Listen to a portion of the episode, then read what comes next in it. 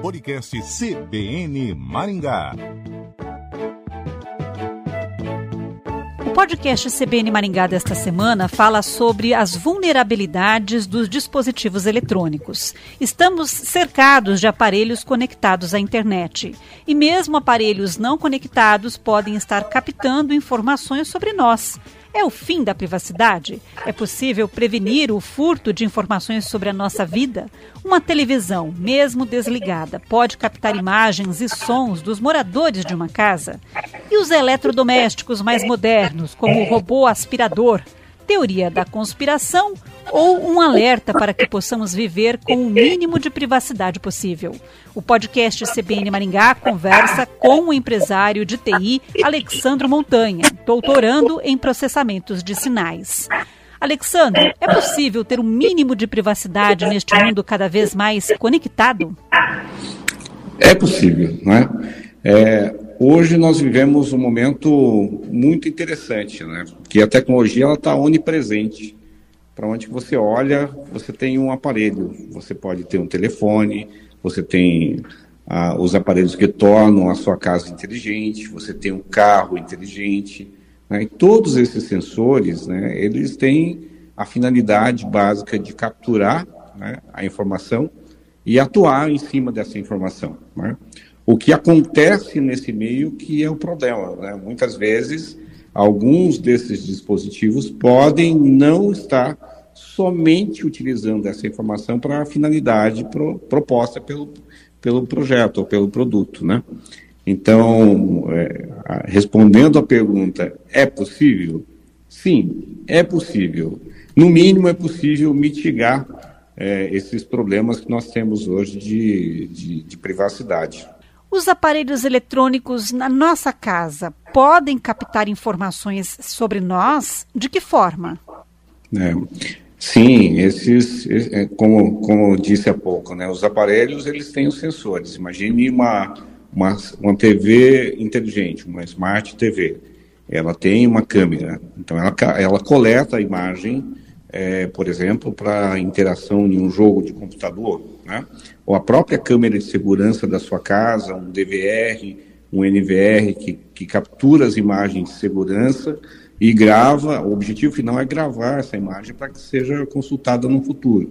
Né? Um aspirador de pó inteligente, esses robozinhos que fazem a limpeza da casa, aqueles que são mais inteligentes, né? que memorizam né, as áreas da sua casa que foram limpas e aquelas que ainda estão por limpar. Então, todos esses dispositivos que têm a capacidade de utilizar os dados para uma finalidade em específico, eles, sim, eles estão coletando e eles têm acesso a todas essas informações, principalmente é, as mais é, delicadas, né, que são o áudio, o vídeo, né, e até nesse caso aí, que parece até uma conspiração, né, como a, a, descrição no início da entrevista, né, poxa, um robozinho que limpa a casa, mas o que, que ele pega de informação? Né? Ele sabe, por exemplo, as dimensões da sua casa. Ele sabe, é, por exemplo, quais são os desníveis, né, quais são as áreas que você tem mais acesso, que você tem menos acesso, enfim. Depois eu posso falar um pouquinho mais sobre essa, essa experiência aí do robozinho que limpa a casa. Que tipo de aparelhos tem capacidade de coletar informações? Veja, eu acredito que muitos dos ouvintes é, que estão a, agora nos prestigiando já viram um ou outro vídeo onde é, algumas autoridades fecham até a câmera do notebook, né? Ou fecham a câmera da, de uma TV, né? Muitas, muitos desses é, procedimentos eles são, são válidos. Né? Então, em alguns momentos você tem alguma informação que ela é sigilosa ou ela é privada, é válido você desligar esse aparelho, é válido você, é, de certa forma, omitir o acesso à informação pelo aparelho. Mas o mais importante de tudo né, é, é, é considerar a compra desses dispositivos é, em sites especializados e produtos homologados no país, porque esses já passam, inclusive, pelo crivo do LGPD, né, que você hoje obrigatoriamente tem que manter a, a anonimização né, dos dados que são coletados por esses dispositivos. Esse procedimento, por si só, já valida muito da, do quesito de segurança. Então, muitas vezes, né, nós compramos, não é mesmo, é, produtos de, de origem até duvidosa e colocamos dentro da nossa casa. E esse é um grande problema. Quando você compra de origem desconhecida, você ao invés de trazer de repente comodidade, você pode estar abrindo uma janela para um, um, um, um outro ponto que você desconhece. Vou dar um exemplo. Imagine você comprar câmeras né, para monitorar a sua casa, para monitorar a sua propriedade, e você não ter certeza se aquela câmera não pode estar sendo acessada por um indivíduo que você desconhece do outro lado do mundo ou do outro lado da rua. Né? Então, por esse motivo que é importante você é, já é, na compra desses dispositivos observar se eles já são homologados no país. E como é que se faz isso? É, geralmente, é, todos os dispositivos que são homologados, eles têm um selo. Né? Por exemplo, o selo da Anatel. Né? Se você olha no, no verso do, do, do, equipamento, ele vai ter o selo da, de uma homologação por IMEC, por Anatel, por qualquer outra agência que é responsável né, por homologar aquele tipo de produto ou serviço no país. Então, esses selos são importantes de serem observados. Isso traz um pouco mais de tranquilidade. Isso cesseia muito esse problema de vulnerabilidade né, de dispositivos eletrônicos, principalmente essa nova geração de dispositivos eletrônicos ditos inteligentes, que têm uma capacidade muito ampla de coletar informação. Né?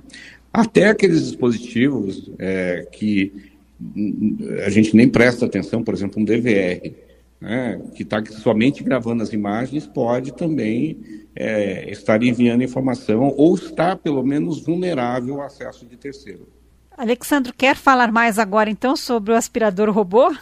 É, essa é uma informação muito legal, porque é, houve alguns, é, alguns relatos, né, aconteceram alguns relatos desses robozinhos é, aspiradores, né, esses robôs inteligentes que limpam a casa, que eles, na verdade, estavam agindo como um scanner.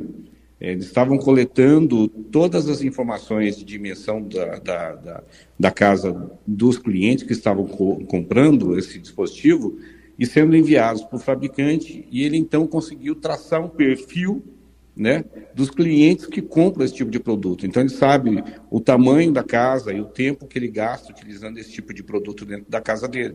E isso não foi utilizado assim para uma finalidade é, tão ruim, né, do tipo observar ou, ou espiar, né, mas para coletar os dados que é, são seus, são sigilosos, né, e que podem ser correlacionados com uma campanha de marketing para vender um outro tipo de produto para ti. Né? Então, é, esse é o tipo de informação ou tipo de situação que nós não. É, naturalmente, a gente não está preparado para isso. Né? Mais uma vez, é importante, na hora de selecionar né, o seu produto, o seu serviço, verificar se eles já estão de acordo com a legislação nacional, que estão homologados, que estão prontos para o nosso consumo. Então, a princípio, o interesse dos fabricantes nessas informações é para é, fomentar campanhas de marketing? É, a maioria, a maioria desse, a maioria dos robôs que rodam em robôs, vamos colocar assim, né, de software que ficam, que, que trabalham coletando esses dados, tem essa finalidade, né, de coletar o máximo de informação do cliente possível para gerar uma campanha de marketing ou para correlacionar é, os tipos de clientes que compram aquele produto, se ele está apto, se eles têm uma tendência a consumir outros tipos de produtos ou serviços, né? Mas isso não é uma regra, né? Muitas vezes pode ser que é, aconteça uma, uma outra intenção, né? Que nós não, não conhecemos ali, que pode estar embarcada. Né? Por exemplo, né, já, já aconteceu no passado é, ataques em massas de DDoS, que é um ataque de negação, que é, é transcrevendo aí para que todo mundo possa conhecer, imagine que é, uma, uma câmera de segurança ela seja solicitada tantas milhares de vezes por segundo que, num dado momento, ela não suporta mais e ela trava. Né? Isso acontecendo numa escala global, você pode ter até um ataque cibernético de, entre nações. Né? Por isso que, em alguns momentos da, da nossa história recente, nós observamos no noticiário é, notícias do tipo: olha, essa marca tal foi banida do território de um país tal. Né? Por quê? Porque ela oferece um caminho, uma abertura para esse tipo de operação. Né?